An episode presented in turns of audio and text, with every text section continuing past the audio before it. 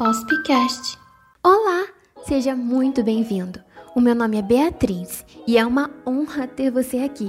Este é o Psico Hospicast e eu estou aqui para te guiar na busca de conhecimento e informações sobre a psicologia hospitalar no contexto atual.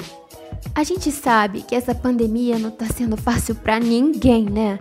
E também não está sendo fácil para os psicólogos hospitalares, que estão tendo que se adaptar e buscar estratégias para que a psicologia hospitalar seja aplicada neste contexto tão difícil.